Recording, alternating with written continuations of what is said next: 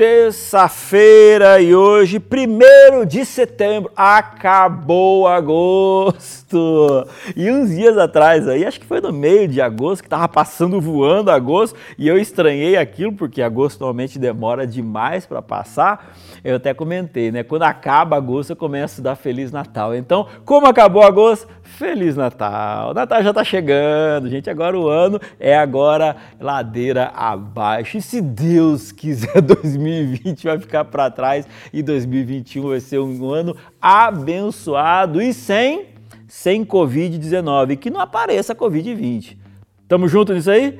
É isso aí, olha só. Hoje a gente vai falar um pouquinho a respeito de ministério de discipulado. É assim, ó. Algumas igrejas, elas têm um ministério de evangelismo muito forte. Então, é o povo dando estudo bíblico, a gente ensina dando estudo bíblico, tá tudo certo, maravilhoso. Só que a questão dessa semana é, a pessoa tomou a decisão pelo batismo, ela está dentro da igreja, ela rompeu com o seu passado de amigos, de costumes. Agora, eu que faço parte da igreja, eu preciso abraçar essa pessoa para que ela possa crescer na fé, para que ela possa se estabilizar na fé, para que ela possa ter uma maturidade de fé. Então, acho que uma forma interessante da gente pensar isso é o seguinte: quando uma pessoa é batizada no tanque batismal, é como se ela saísse dali verdadeiramente um bebezinho espiritual. Então, olha só: entra um homem de 60 anos barbado dentro do, dentro do tanque batismal, o pastor vai lá e batiza. Quando levanta da água, é como se fosse um bebê. Um bebezinho. Aí, olha só: se eu pegar um bebezinho recém-nascido e deixar ele sozinho numa casa, Pode até ter uma casa com comida, com roupa, com água, pode ser. Mas o bebezinho vai morrer. Sabe por quê? O bebezinho não sabe nem mesmo daquilo que ele precisa.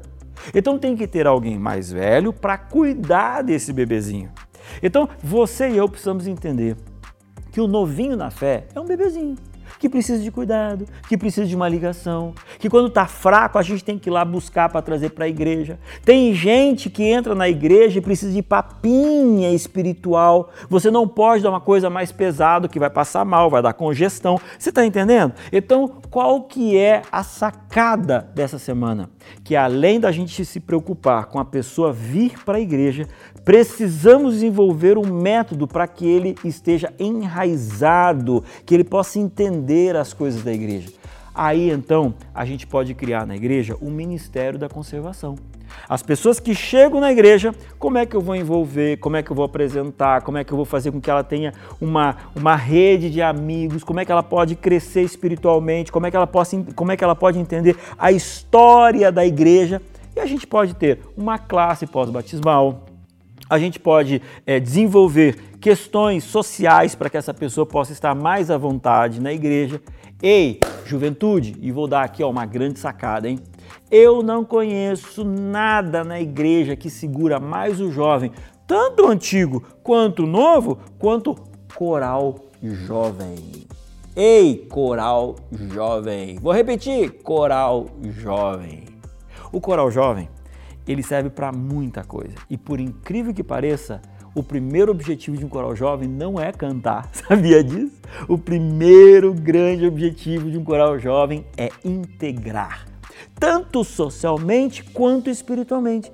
Então, gente, não é que tem que ter o expert, o maestro maravilhoso para saber reger um coral jovem. Começa mais ou menos mesmo, mesmo que o povo seja tudo desafinado. Porque o coral jovem tem esse objetivo de integrar. Camarada acabou de se batizar, coral jovem.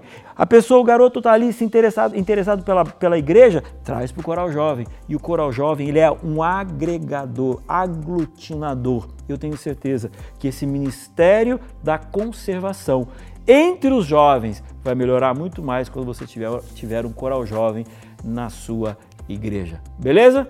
Fica a dica. Amanhã a gente continua.